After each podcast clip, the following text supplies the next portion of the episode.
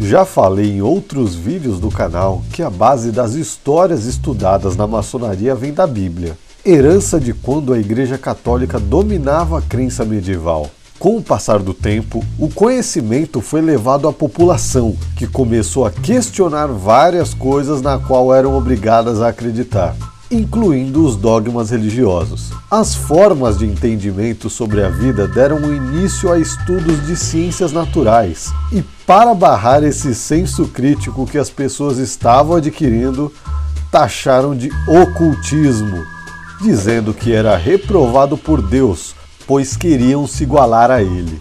Fala pessoal, beleza? Bem-vindos ao canal Mesopotâmia. E hoje eu vou falar o que é o ocultismo e se isso realmente faz parte da maçonaria. Mas antes, não se esqueça de se inscrever no canal, dar um like no vídeo e ativar as notificações para receber vídeos novos toda semana.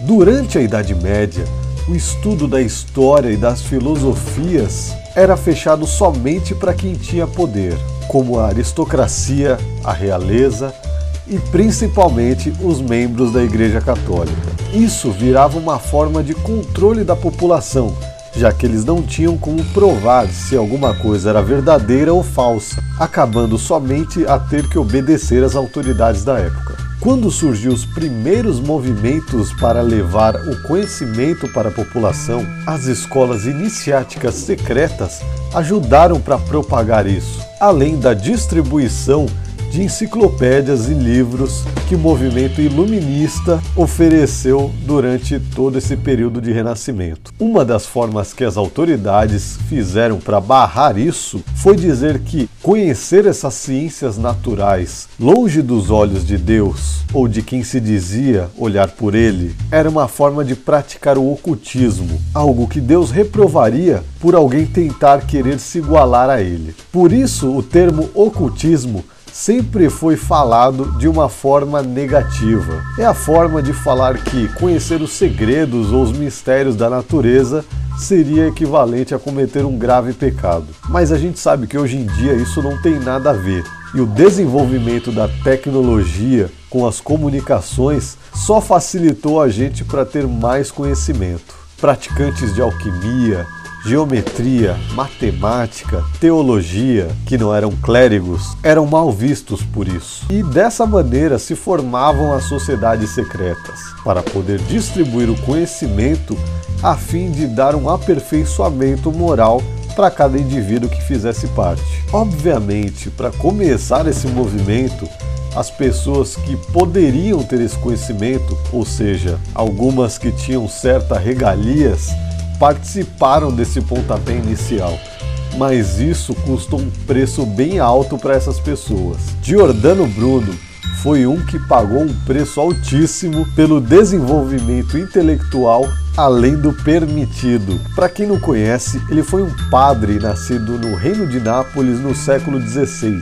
E ele incomodou várias autoridades eclesiásticas por sua visão naturalista e heliocentrista sobre o universo. Ele incomodou tantas pessoas que ele foi excomungado pela Igreja Católica, pelos calvinistas e pelos luteranos. Ao observar o nosso sistema de mundo, o universo, as constelações, ele acreditava que existia outros lugares assim como esse que a gente vive, e que cada estrela que estava lá longe no céu seria equivalente ao nosso Sol, só que de lugares mais afastados. Por acreditar nessa visão hermética de que o verdadeiro Deus não se limitaria somente ao nosso mundo, mas sim em algo maior que o próprio universo, onde tudo seria a criação dele e todas as coisas fariam parte dessa essência divina, não era de se esperar que as autoridades eclesiásticas pediriam a cabeça dele. Outro personagem característico dessas atividades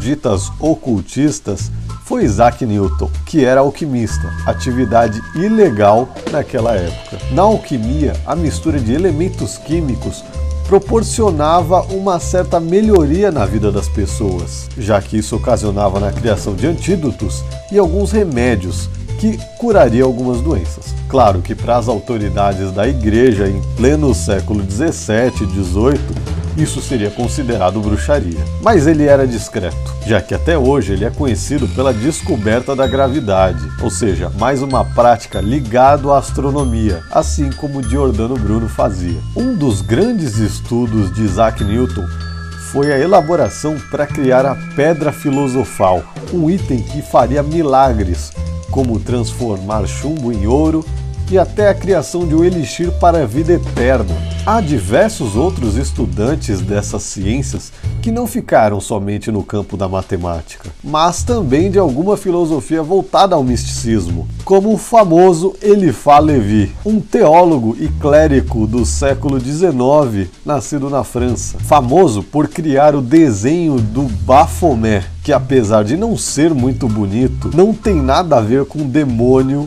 ou algo desse gênero. É um desenho que representa as forças da natureza, masculino, feminino, razão, emoção, etc. A gente sabe que há alguns grupos de práticas do mal e que usam símbolos adotados de outros locais, como o bode ou a cruz invertida, mas esses símbolos não foram criados por eles. A própria cruz que na verdade representa a cruz de São Pedro, foi adotada por eles somente para inverter algo que seria favorável a uma religião. Mas se isso fosse alguma coisa diabólica, nem o próprio Papa João Paulo II usaria isso, como vocês podem ver aqui na foto. Elifaz escreveu sobre vários moldes de conhecimento que se relacionava com várias formas de crença. Seria como uma base para a estrutura de práticas religiosas, incluindo o cristianismo. Nem preciso dizer que ele também teve problemas com isso. Né? Com esse tipo de conhecimento chegando nas mãos dos povos e principalmente dos nobres que queriam ter um poder maior em relação à coroa ou à igreja, isso foi um prato cheio para fortalecer brigas políticas da época. A maçonaria moderna, nascendo de encontros de aristocratas com filósofos iluministas, adotou essa característica de dar um significado simbólico sobre o entendimento das coisas para dar um sentido moral, claro, sempre com a crença em um Deus benevolente para justificar essas boas ações. Por isso é besteira falar que esses conhecimentos ocultistas são hereges, já que esses estudos ajudaram a formar as ciências modernas em diversas áreas, somente pela especulação, observação e raciocínio de como é o universo que nos rodeia. E você? Sabia da onde saiu toda essa característica do ocultismo? Conhece mais pessoas que praticavam essa arte de conhecimento de ciências naturais? Conta pra gente aí nos comentários. Não se esqueça de compartilhar o vídeo com o máximo de pessoas para ajudar a disseminar o conhecimento para todos. Até a próxima, um abraço!